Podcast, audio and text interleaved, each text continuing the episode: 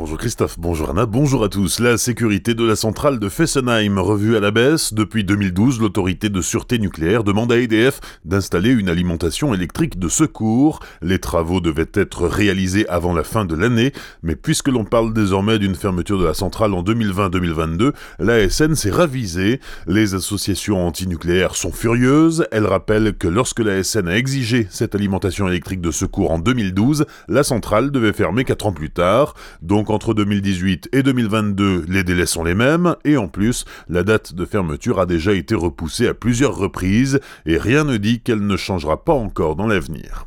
Les très décriés compteurs Linky, objet d'une réunion publique d'information ce soir à Villers, installé par Enedis, ces compteurs de nouvelle génération permettent notamment de communiquer automatiquement la consommation. Ce sont les avantages quels sont les avantages, les conséquences sur la santé, les conséquences financières aussi, les modalités de refus éventuels des compteurs Linky? Autant de thèmes abordés ce soir par Bernard Super du collectif Linky Non Merci. Rendez-vous à 20h à la MJC, le Vivarium de Villers. L'entrée est libre. Le combat de la mère d'un enfant autiste, la jeune femme de 35 ans a escaladé hier matin les 23 étages d'un immeuble en construction, place de Haguenau à Strasbourg. Au sommet de l'échafaudage, à 42 mètres de hauteur, elle a déployé une banderole Laissez-nous devenir des citoyens. Cette maman se bat depuis des mois pour obtenir plus de moyens pour que les enfants handicapés puissent être scolarisés en bénéficiant d'assistants de vie scolaire. Selon l'Académie de Strasbourg, dans le Bas-Rhin, 91% des enfants dont le handicap est reconnu par la MDPH sont accompagnés par un AVS cette année contre 74% l'année dernière. Deux surveillants et une surveillante de la maison d'arrêt de Strasbourg placés en garde à vue hier matin, ils sont soupçonnés d'avoir violenté un détenu. Les faits datent du 28 octobre et font suite à l'agression de deux autres gardiens trois jours plus tôt. La scène a été filmée par les caméras de surveillance de l'établissement pénitentiaire. Ce matin, l'un des trois surveillants, âgé de 39 ans, est toujours en garde à vue. Ses deux collègues ont été relâchés hier soir. Une enquête interne a aussi été ouverte. L'hiver revient et avec lui son lot de maladies respiratoires. La préfecture du Haut-Rhin rappelle sur Twitter que la grippe, la bronchiolite, la rhinopharyngite ou tout simplement le rhume ne sont pas une fatalité.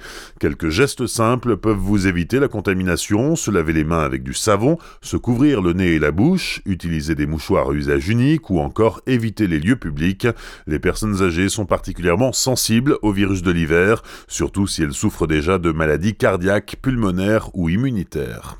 Ne jetez plus vos piles usagées, transformez-les en un don pour le Téléthon. L'initiative vient d'Edwige Suner, originaire d'Edolsheim et coiffeuse à Célesta. Elle se lance dans une gigantesque collecte de piles usagées. L'opération s'appelle Une pile égale un don, de l'énergie pour le Téléthon. Et pour chaque tonne de piles collectées, c'est un chèque de 250 euros qui sera adressé au Téléthon. Quelques points de collecte sont déjà en place, à la coifferie ou au Select de Célesta par exemple. D'autres arrivent et la collecte a lieu jusqu'au 14 décembre. Plus d'internet à Kogenheim, Orange intervient ce matin sur son infrastructure entre 8h et midi. Une coupure du service de 1h30 environ est à prévoir. Un mot de sport en basket, cinquième journée de Ligue des Champions. Hier soir pour la SIG, les Strasbourgeois se sont imposés face aux Grecs du Promité Aspatras 83-78. Le club alsacien occupe désormais la deuxième place du groupe D. Bonne matinée et belle journée sur Azure FM, voici la météo.